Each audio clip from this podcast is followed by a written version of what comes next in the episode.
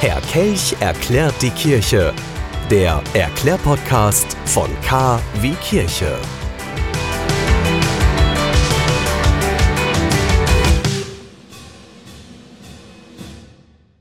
Frauen tragen grüne Kleider, Männer trinken grünes Bier. Der Chicago River, der wird grün eingefärbt und seit wenigen Jahren ist auch der Rheinfall an der Grenze zur Schweiz grün.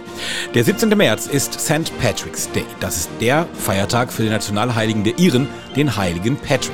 Das sorgt immer wieder dafür, dass die grüne Insel noch grüner wird. In Irland, da erstrahlen Denkmäler und Gebäude in grün. Viele Menschen tragen ein Kleeblatt, das sogenannte Shamrock. Das ist das Symbol von Irland und das haben sie an der Kleidung oder im Gesicht. Ja, das Kleeblatt, dieses Shamrock, das soll dem heiligen Patrick geholfen haben, die heilige Dreifaltigkeit, also Vater, Sohn und Heiliger Geist zu erklären. St. Patrick's Day bedeutet für die meisten vor allem Party. Und da sind ganz viele dabei, die auch mit der Kirche so gar nichts mehr am Hut haben. Hauptsache Party. Aber wer war denn dieser heilige Patrick?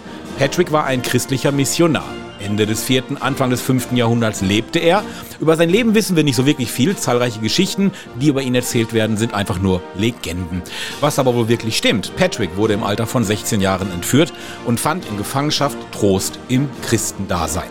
432 soll Papst Coelestin I. den Priester Patrick als Bischof einfach mal nach Irland geschickt haben, wo er bis zu seinem Tod an der Verbreitung des christlichen Glaubens mitgewirkt haben soll. Sein Todestag ist Angeblich der 17. März, aber auch das ist nicht gesichert. Ja, die christliche Tradition spielt für viele tief katholische Iren und ihre Nachfahren eine verdammt große Rolle, aber die meisten wollen an St. Patrick einfach nur feiern. Auch in Deutschland ist das mittlerweile gang und gäbe.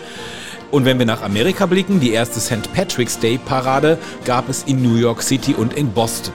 Darüber sind sich die Gelehrten allerdings auch nicht so wirklich einig. Diese und alle anderen Sendungen vom Bürgerfunk Recklinghausen auch als Podcast. www.podcast-re.de